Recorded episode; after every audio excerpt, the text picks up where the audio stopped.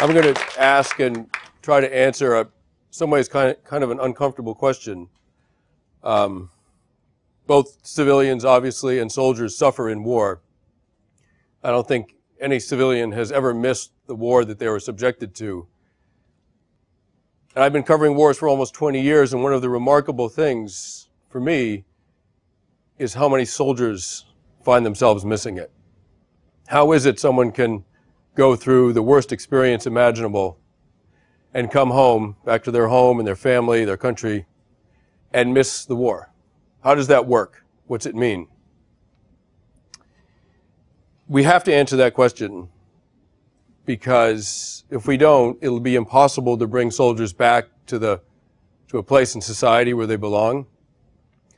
And I think it'll also be impossible to stop war if we don't understand how that mechanism works. The problem is that war does not have a simple, neat truth, one simple, neat truth. Any sane person hates war, hates the idea of war, wouldn't want to have anything to do with it, doesn't want to be near it, doesn't want to know about it. That's a sane response to war. But if I asked all of you in this room, who here has paid money to go to a cinema and be entertained by a Hollywood war movie, most of you would probably raise your hands. That's what's so complicated about war. And trust me, if a room full of peace loving people find something compelling about war, so do 20 year old soldiers who have been trained in it. I promise you. That's the thing that has to be understood. Uh, I've covered war for about 20 years, as I said, but my most intense experiences in combat were with American soldiers in Afghanistan. I've been in Africa, in the Middle East, Afghanistan in the 90s, but it was with American soldiers in 2007, 2008 that I was confronted with uh, very intense combat. I was in a small valley called the Korengal Valley in eastern Afghanistan. It was six miles long. There were 150 men of battle company in that valley. And for a while, while I was there, almost 20% of all the combat in all of Afghanistan was happening in those six miles. 150 men were absorbing almost a fifth of the combat for all of NATO forces in the country for a couple months.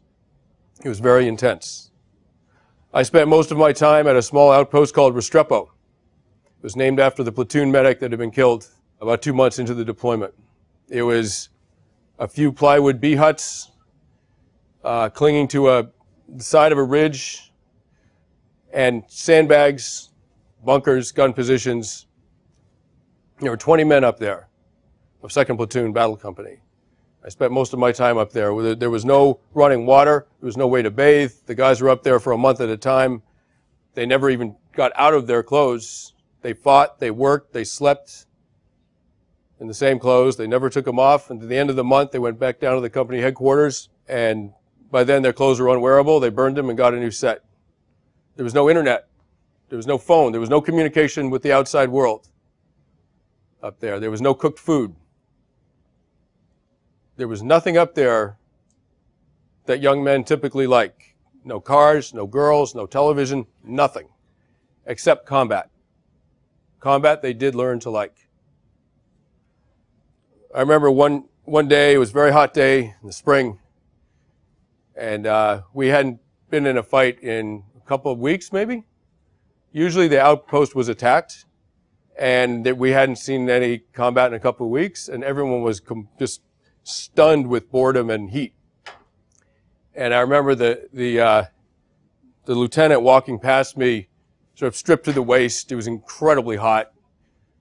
Stripped to the waist, walked past me muttering, Oh God, please someone attack us today. That's how bored they were. That's war too.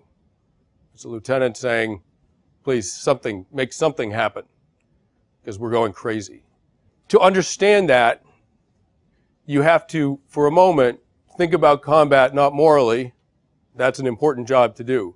But for a moment, don't think about it morally. Think about it neurologically. Let's think about what happens in your brain when you're in combat.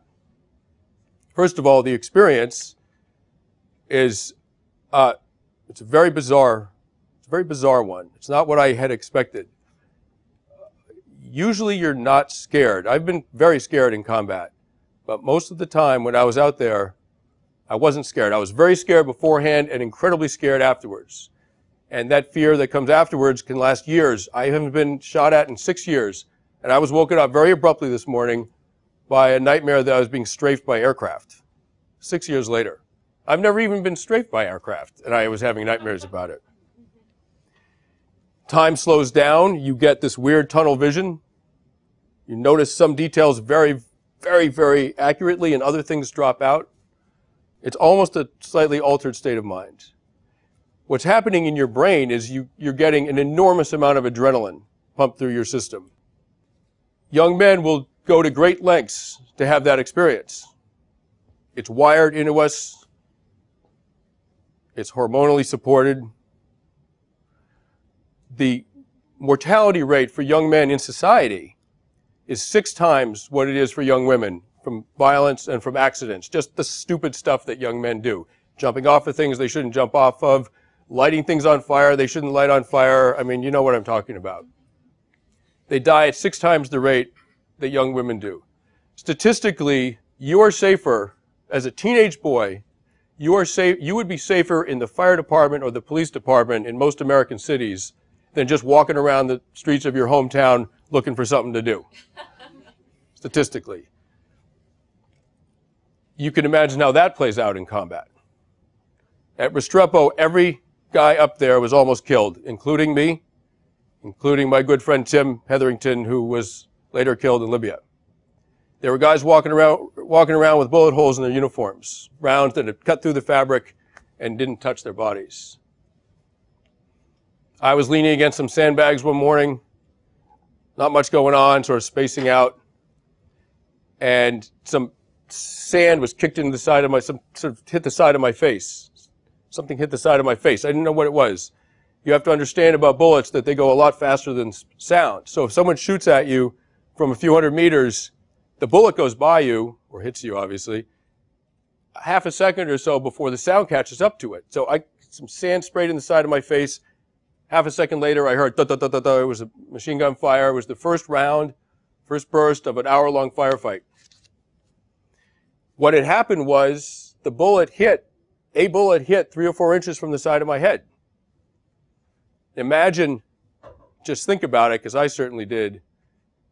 Think about the angle of deviation that saved my life. At 400 meters, it missed me by three inches. Just think about the math on that.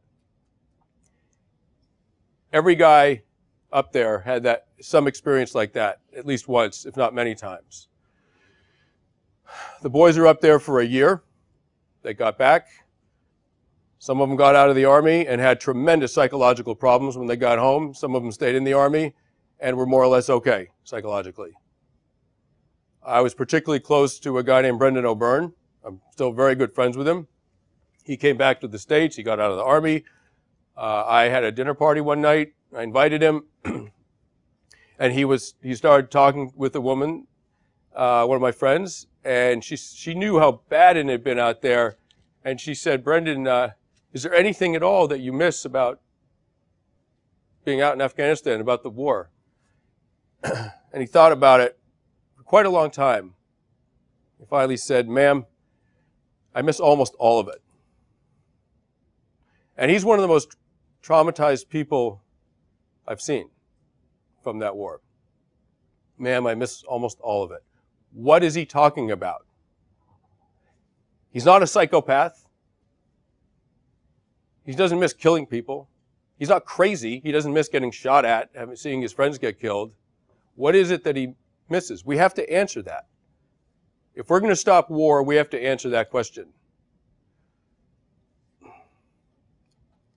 I think what he missed is brotherhood.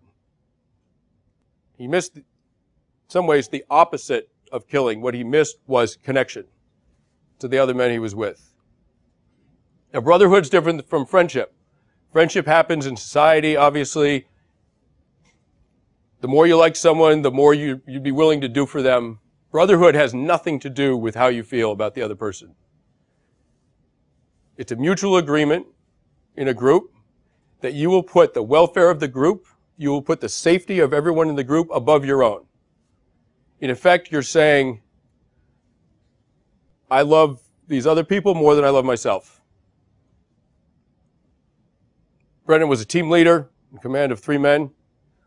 And the worst day in Afghanistan, he was almost killed so many times. Didn't bother him. The worst thing that happened to him in Afghanistan was one of his men was hit in the head with a bullet in the helmet, knocked him over. They thought he was dead. He was in the middle of a huge firefight. No one could deal with it. And a minute later, Kyle Steiner sat back up from the dead, as it were, because he'd come, he'd come back to consciousness. The bullet had just knocked him out. It glanced off the helmet. He remembers people saying, as he was sort of half conscious, he remembers people, he remember, remembers people saying, Steiner's been hit in the head. Steiner's dead. And he was thinking, I'm not dead.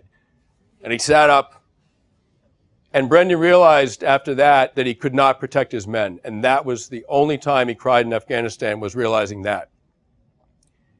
That's brotherhood. This wasn't invented recently.